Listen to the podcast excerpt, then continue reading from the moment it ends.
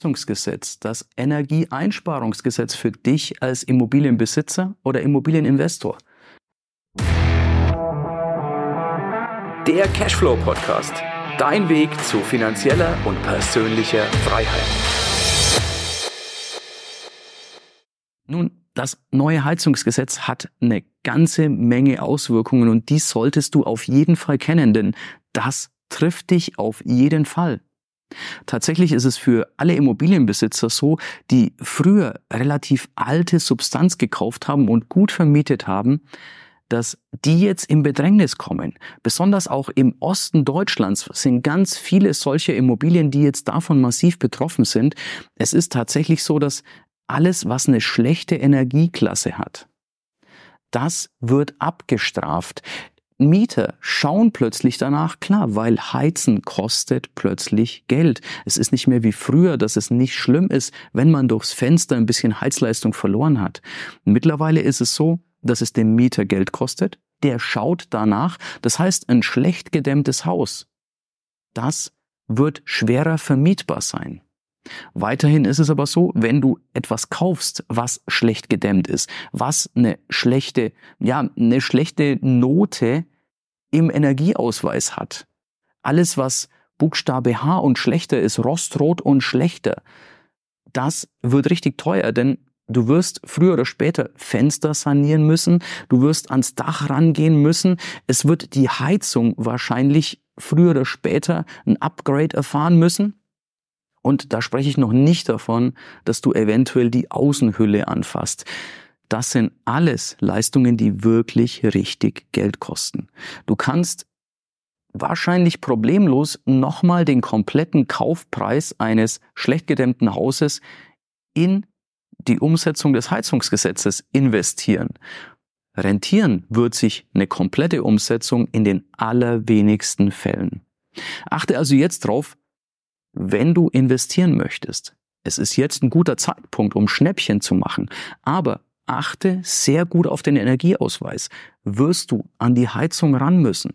Wirst du die Fenster tauschen müssen? Wirst du am Dach etwas tun müssen? Das sind alles Eingriffe, die dich richtig Geld kosten die aber auch auf der anderen Seite für Vermietbarkeit sorgen.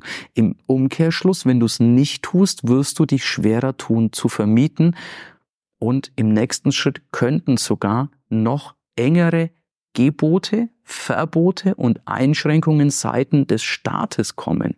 Und das kann alles richtig ins Geld gehen. Also wir spielen hier nicht mit kleinen Summen, sondern es geht an deinen Geldbeutel. Und wenn du sowieso so finanziert hast, dass du an der Grenze bist, wenn du dann das Problem hast, dass du schlecht vermieten kannst, und wenn dann vielleicht noch dazu kommt, dass der Staat dir noch in irgendeiner Weise durchs Heizgesetz jetzt sagt, du musst dieses oder jenes sanieren, dann kann das dazu führen, dass du zum Zwangsverkauf gezwungen bist sozusagen. Und das ist selten ein guter Deal. Dabei verlierst du noch mehr Geld. Achte also unbedingt drauf, was mit dem Thema Heizgesetz noch passiert. Achte drauf, was der Staat da beschließt, was da auf dich zukommt. Und wenn du schon investiert hast, dann informier dich genau, lass dich nicht verrückt machen, geh ruhig und besonnen vor, denn alles, was heute noch eine tolle Heizung ist, kann morgen schon komplett anders aussehen. Also nimm dir da die Ruhe, bevor du etwas übereilt machst.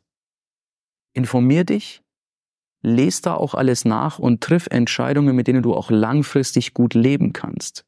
Wenn du dabei bist, gerade erst zu kaufen, dann achte auf diese, auf die drei großen Geschichten. Dach, Fenster, Heizung.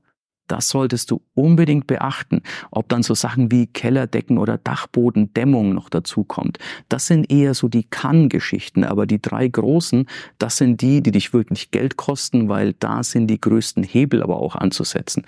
Also, wenn du schon Immobilienbesitzer bist, auf jeden Fall Ruhe bewahren, schauen, was kommt, nicht übereilen, nicht in Panik irgendeine Entscheidung treffen.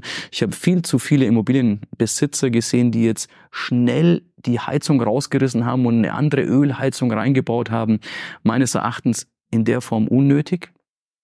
Und wenn du gerade kaufen möchtest, dann preise das mit ein. Wenn du dich in ein Objekt verliebst, wo einfach die Parameter nicht stimmen, dann kannst du das immer noch kaufen, aber du musst die Maßnahmen einpreisen. Vor allem, wir haben jetzt mittlerweile einen Käufermarkt. Es stehen nicht mehr zehn Leute hinter dir, die auch kaufen wollen. Also nimm dir die Zeit zum Verhandeln. Sag, das wird wahrscheinlich, also rechne dir aus, was es wahrscheinlich kosten wird, die Maßnahmen umzusetzen, die notwendig sind. Mach einen Puffer von weiteren 10, vielleicht 20 Prozent und geh dann damit in die Verhandlung. Denn du musst nicht kaufen aber die Verkäufer sind oft unter Druck. Also insofern nutze diesen Vorteil, wenn du dir wirklich so ein Objekt antun möchtest. Antun ist jetzt vielleicht ein bisschen böse gesagt, aber wenn du das wirklich möchtest, dann preise das ein. Und ansonsten, wenn du es nicht unbedingt möchtest, dann such dir lieber eins, wo du weniger Stress hast. In diesem Sinne wünsche ich dir eine tolle Zeit mit dem Thema Immobilien. Ich freue mich, wenn wir uns im nächsten Video sehen, im nächsten Podcast hören. Bis dahin, dein größter Fan, Erik. Ja, das war's für heute. Es war schön, dass du mit dabei warst, dass wir gemeinsam Zeit verbracht haben. Unter cashflowpodcast.de findest du die Shownotes und dort hast du weitere wertvolle Informationen zu dieser Folge. Du hast Links und zum Teil auch Downloads. Wie gesagt, das Ganze unter cashflowpodcast.de. Wenn du auch zukünftig keine Folge verpassen möchtest, abonniere diesen Podcast.